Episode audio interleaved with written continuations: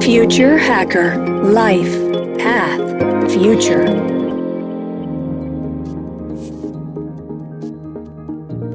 Olá pessoal, bem-vindo ao Future Hacker. Meu nome é André Chaves e temos aqui um convidado muito especial, que é o Mike Shimko. Ele é nascido na Eslováquia, inovador, entusiasta e curioso empreendedor, com experiência no desenvolvimento e gestão de negócios e mentoring de startups. Ele se diz um apaixonado por negócios com ferramentas de transformação coletiva, de alquimia e artes. Ele desembarcou no Brasil em 2013, em sua bagagem passagens por países como Londres e Madrid. Ele é o criador da Arapuru Gin, sendo o primeiro London Dry Gin produzido em terras brasileiras, onde percebeu que a onda dos jeans artesanais viria para ficar. Bem, quem é brasileiro sabe que essa onda ficou e veio para ficar. Bem-vindo, Mike, ao Future Hacker. Oi, André, muito obrigado pelo convite, obrigado pelo seu tempo e vou adorar trocar uma ideia aqui com você. Bem, o prazer é nosso. Eu queria, Mike, que você contasse um pouco né, da tua jornada e principalmente como é que você conheceu e se apaixonou pela arte e a cultura brasileira. André, na verdade, eu já me apaixonei pela arte e cultura brasileira antes de mudar para o Brasil. É, eu morava na Inglaterra, em Londres, muitos anos, e eu tenho vários amigos brasileiros que conheci através de uma ex-namorada que naquela época namorava em Londres. E aí eu comecei a conhecer a cultura brasileira desde lá. Eu visitei Brasil algumas vezes a, a trabalho, uh, passei um carnaval no Brasil e tal, e fui então conhecendo a cultura uh, meio que à distância. Uh, conheci a história do, do Abaporu, né, da Tarsila e Uh, depois, chegando aqui, eu comecei meio, meio que me aprofundar e, de certa forma, socialmente e acho que são interesses meus pessoais, né, arte e cultura, então eu fui me aprofundando morando aqui no Brasil. Perfeito. Michael, a gente inclusive, né, a gente teve um encontro presencial a questão de um mês atrás ali, e eu achei muito interessante um ponto que você falou, né, que é sua terra natal, tem algumas semelhanças com o Brasil, né? principalmente com relação à autoestima do povo, né? com relação ao seu posicionamento no mercado internacional. Quais são as semelhanças, diferenças entre a Eslováquia e o Brasil?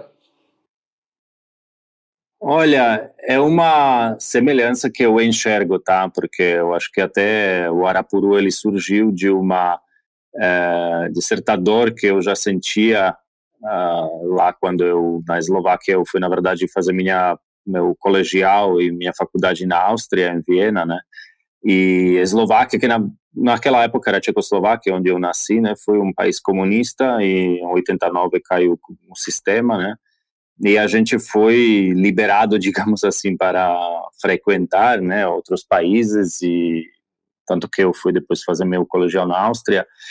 E aí nesse sentido eu uh, nos primeiros anos, principalmente, foi muito tratado como um cidadão, assim, digamos, de segundo grau, né? Foi uma coisa que foi muito louco, porque a capital, né, da Eslováquia, Bratislava e capital da, da Áustria, a Viena, são 60 quilômetros, né, uma da outra, e é, infelizmente se criou naquele bloco da, na, na Europa, né, no, no bloco do Oeste, uma tinha uma, uma crise de identidade muito forte naquela época porque a gente não pertencia muito ao, ao Rússia né? A gente foi é, um país onde sim a língua ela é eslávica então nesse sentido a base da língua ela é parecida com o russo porém a cultura é bastante diferente né? Isso que ela é também diferente da cultura do, do alemão etc etc né? Do, dos germânicos digamos. Então a gente estava no meio daquilo e surgiu, eu acho que a gente viveu muito essa, essa,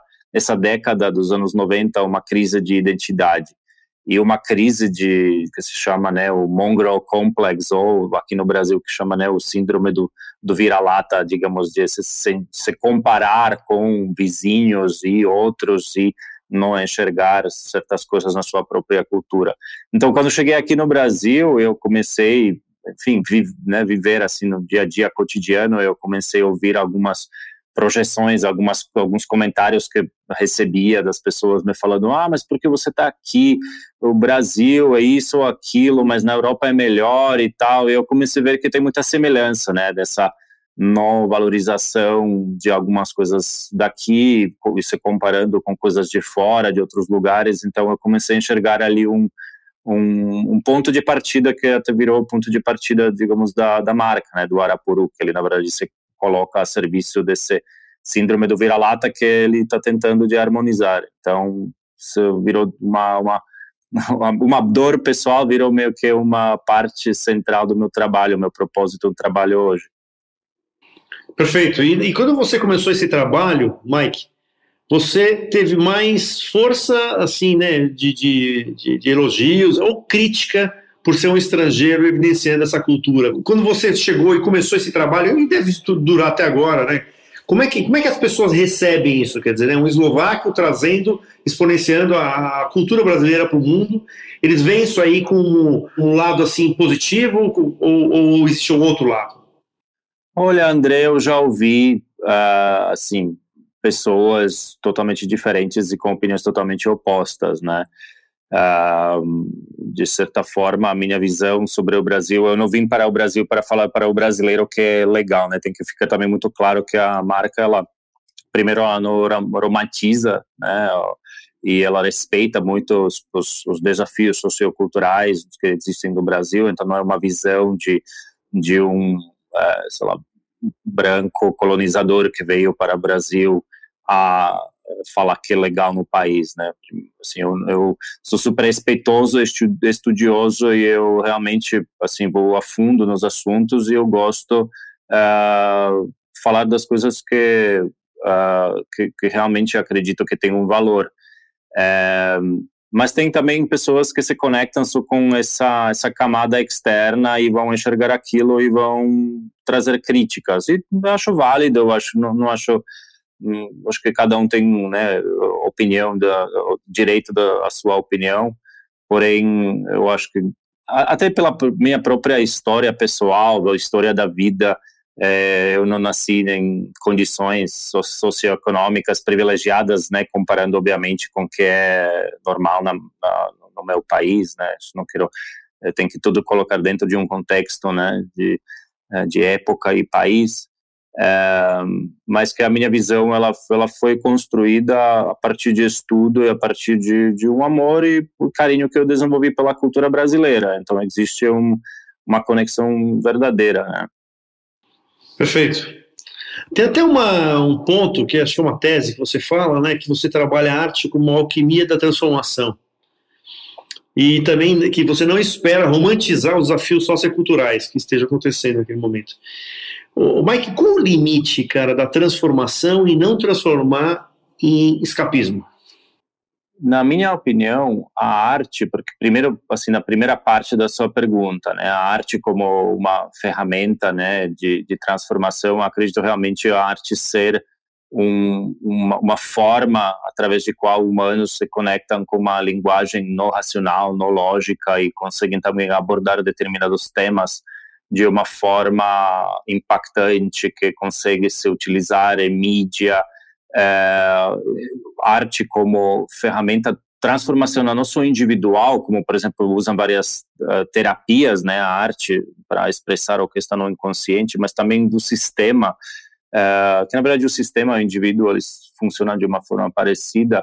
Né, eu acho que a arte tem esse poder de transcender, transcender né, as regras uh, e códigos de, de, de comportamentos. Então, uh, os tipos de projetos que a gente apoia são projetos que eles têm essa visão, uh, por exemplo, sistêmica, né? Então, por exemplo, tem artistas que trabalham, como a Renata, Renata Felinto, com teatro, e esse teatro, ele é quase uma constelação familiar, é quase um trabalho de uh, sistêmico que enfim, algumas pessoas já escutaram falar de, de, uh, da constelação, mas é um trabalho terapêutico que consegue abordar né, temas dentro de um sistema familiar, um sistema dentro do trabalho, mas também um sistema como um, um país, como uma cultura, né? E o que você falou sobre a, a questão de romantizar versus a utopia e o, o quanto realmente consegue ser, ser feito, né, algum projeto, eu acho que uh, eu posso só uh, olhar para os países quais já fizeram trabalhos e projetos uh, estruturais, né, uh, abordando os, os, os, dilemas, as dores e crises que surgiram a, através de projetos parecidos. E, assim, não estou querendo aqui falar extremos, mas a Alemanha, por exemplo, uh, depois da Segunda Guerra, ou uh, Japão, ou Finlândia, o que, que eles fizeram como, como países uh, de programas eh, quais ajudaram de alguma forma a começar a harmonizar essa dor que aconteceu, né? Porque não quer dizer que você é como uma terapia, você entra num processo de terapia e para isso você primeiro precisa reconhecer a dor, você tem que olhar para ela, você tem que se relacionar com ela, senão ela fica naquele inconsciente, né, no inconsciente coletivo.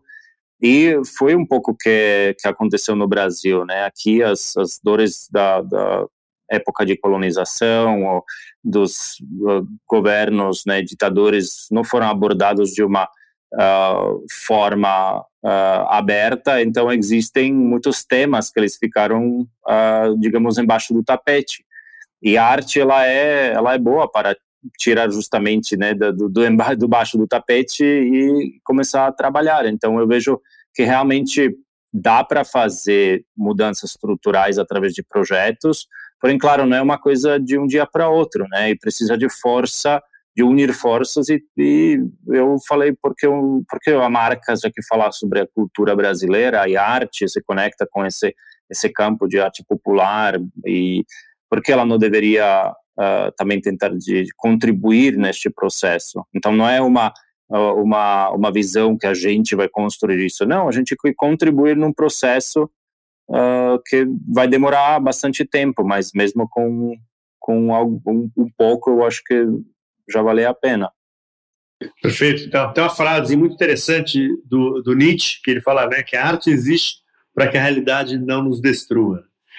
É, você acredita nessa afirmação? Quer dizer, se sim, a realidade pode contaminar a arte? Eu acho que essa essa conversa entre o consciente e inconsciente, o que o Nietzsche e aí, enfim, Kant e, e, e post-kantianos, né, falavam sobre essas linguagens de arte, e, eh, a ser uma conexão ao nosso ao nosso inconsciente, é todo essa, esse, esse discurso assim filosófico. Uh, eu acho que o mundo ele primeiro a arte ela faz parte da vida e né ao, final são humanos né que, que criam essa arte é, então eu acho que fazer uma separação que a realidade, o mundo, ele, ele fomenta e ele abastece a arte. A arte, ela muda, a arte, ela se conecta com os zeitgeist, ela, ela ajuda justamente transcender e, movimentar esses zeitgeist. Se você olha para a arte moderna, é, o modernismo, ele, ele começa não só no movimento de pensamento uh, científico, mas ele começa muito nas artes, né? E, e pós-modernismo é, e a, a crítica pós-moderna, ela é muito vocalizada pelos artistas, né? Uh, e pela música, pela pela arquitetura, enfim. Então acho que não tem como desconectar a arte do do que é emergente na nossa cultura. A arte faz parte disso. Então acho que não diria que se pode matar a arte, porque justamente isso que uh, dá esse essa gasolina, digamos assim, para a arte, ela ajudar a transcender o, os humanos, né, a, o, o, dia a dia cotidiano, assim. Perfeito. O Mike, ainda ainda entrando exatamente nessa parte ainda do né, da, dos limites da arte, etc. É, quer dizer, as heranças culturais são muito importantes, né? A cultuação, celebração, né, de história, do que aconteceu, etc. Mas você, vamos supor, como a sua, a sua marca também olha para a arte mais contemporânea, para as originais que estão chegando aí? Ou ela ainda ela foca né, de exponencializar esse, exatamente esse, esse contexto histórico do Brasil? Não, na verdade a gente não olha para uh, a marca ela foi o nome ele foi inspirado assim pelo esse pássaro, né, que era por um pássaro e, e, a identidade ela foi, digamos, ela nasceu com uma é, com uma alma de, de, antropofagia cultural dos anos 20, 30, então tem toda, toda essa esse pensamento de de algum conhecimento de fora, né, tradição inglesa, ela misturada com a essência brasileira, com os botânicos dos cinco regiões do Brasil. Então, esse abaporu ele está de alguma forma escondido na marca.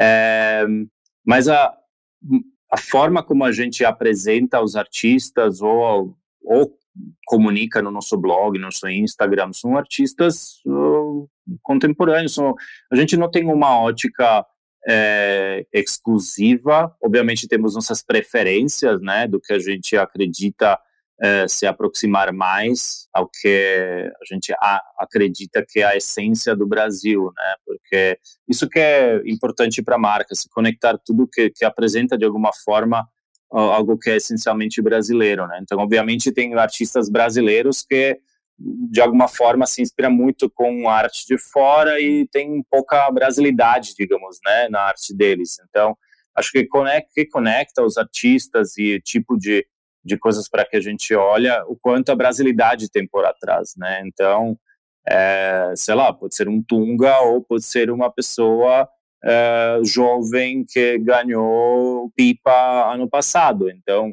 é, só que existe alguma coisa que conecta, uh, que é justamente essa essência, essa brasilidade, enfim, para que a gente justamente celebra uh, isso que é essencialmente essa alma brasileira. Perfeito. E até uma, uma última questão aqui, Mike, é assim, né, hoje, quais as plataformas que vocês imaginam expandir a marca, né, quer dizer, eu acho que o mais interessante é que criou aquela, essa grande persona da marca, né, então agora você pode expandir para muita coisa, né? eventos, né? NFTs, whatever, um monte de coisa. Qual o caminho que você acredita que seja né, de crescimento da marca? Eu acho que tem, é, é, eu tenho observado bastante, eu pessoalmente gosto do, do é, desse mundo on-chain, eu sei que vocês aqui falam bastante dessa, desses tópicos, né, de blockchain e criptomoedas, NFTs, a gente, eu, eu, pessoalmente sigo isso bastante. Eu acho que Arapuru, em algum momento, acaba, acabará sim fazendo alguma, alguns NFTs com edições limitadas, etc, etc. Eu acho isso hoje até uma é, é mais uma ferramenta de marketing. Vejo como as pessoas utilizam isso hoje. Se você vê algumas marcas que lançaram tokens sociais e eu participo em algumas comunidades, vejo que não tem muito engajamento ou tem um comportamento que necessariamente eu gostaria de fomentar. Então a gente olhou para algumas algumas é, formas como poderíamos ajudar, né, como poderíamos, por exemplo, trabalhar com artistas jovens e é, ajudar a eles criar é, arte, uh, né, criar NFTs e poder vender. Então tem, tem vários tem, vários projetos dentro desse, desse campo, né, de, de trazer a, as comunidades indígenas para esse mundo e tal. Eu acho que tem, uh, tem, tem muito para acontecer. Eu, no, no, no, curto prazo, acho que não é muito para a gente ainda, porque somos uma startup, temos poucos recursos, né, temos poucas pessoas, então tem que focar nas poucas coisas que, que funcionam.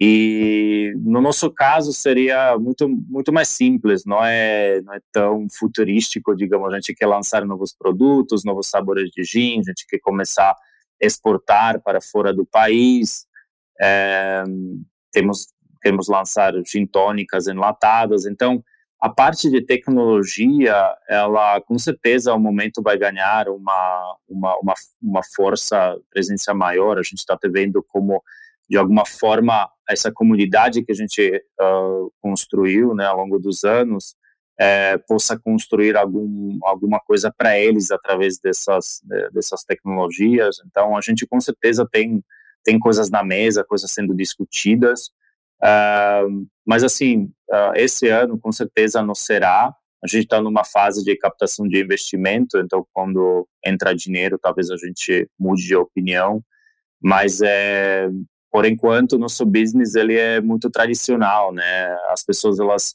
compram uh, compram gin mais pelo varejo tradicional. Obviamente, a gente vende através de algumas plataformas uh, de e-commerce. A gente tem nosso próprio e-commerce, né? Que se a pessoa entra no arapuru.com.br, temos uma loja. mas a maior parte das, uh, das pessoas compram né, no, no, varejo tradicional, então, né, ou consumem num bar. Então, é, acho que a inovação esse ano vai ser mais para a expansão da, da linha dos produtos e, uh, e exportação. Muito bom. Né? Eu vejo uma perspectiva muito boa, né? Um projeto aí com super audacioso. Inclusive, a minha última questão é falar como é que as pessoas, seus contatos, como elas te acham. A URL aí você já mandou e como é que as pessoas entram em contato diretamente com você, Mike? O site do, da, do Arapuru é arapuru.com.br, o, o Instagram é arapurugim, é, e no site também tem, tem, tem contatos, tem e-mail, eu tenho o meu uh, Instagram pessoal, que é arroba catchmike, catch era um nickname que eu tive desde meus, acho que 10 ou 11 anos, catch é com K, K, E, T, C, H, depois Mike, é, e aí ficou, então é catch Mike, um, e é isso, acho que Twitter a gente não usa muito, não usa muito. Eu estou no Twitter, mas sigo mais do que posto. Então acho que é isso. Legal, cara. Chamo aqui com o eslovaco, com a alma mais brasileira que eu já conheci na minha vida aqui. Sucesso, Mike, para empreitada aí, cara. Estamos aí, na hora que tiver as, as novidades aqui, me avisa para a gente contar em primeira mão aqui para nossa audiência. Beleza. Muito obrigado, André. Um abraço. Future Hacker Life Path Future